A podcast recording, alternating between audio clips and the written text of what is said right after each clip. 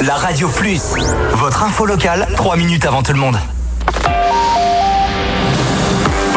Bienvenue, merci d'être avec nous ce matin sur la Radio Plus. 3 minutes avant 7h, c'est donc l'info dans la région et c'est avec Monsieur Nicolas Marin. Salut. Salut à tous. Remplacer la voiture individuelle par des moyens de mobilité douce comme le bus, le tram, le vélo, la trottinette ou le covoiturage, c'est l'ambition de l'agglomération d'Annemasse avec 62 km d'aménagement cyclable sur le territoire et notamment une voie verte de 12 km complètement sécurisée depuis la frontière jusqu'à Bonn. Annemasse Aglo se place parmi les bons élèves du département pour l'offre alternative et pour inciter le public à se mettre au vélo, qu'il soit classique ou électrique. Les aides financières sont proposées, une offre mise en place avec les professionnels du vélo ainsi que le réseau de transport public TAC Mobilité qui propose également de la location au mois ou à l'année via son service Vélo TAC. Amélie Le Fauconnier, directrice du réseau TAC au micro Radio Plus de Michel Carte.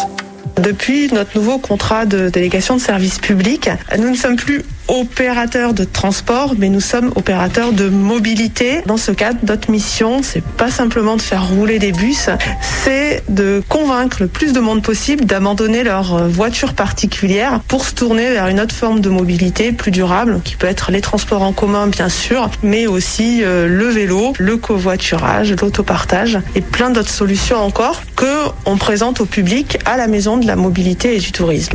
Samedi, Anne Massaglo proposera donc un programme d'animation complet autour du vélo, atelier de réparation, balade touristique, découverte des mobilités douces. Le programme complet sur tac-mobilité.fr.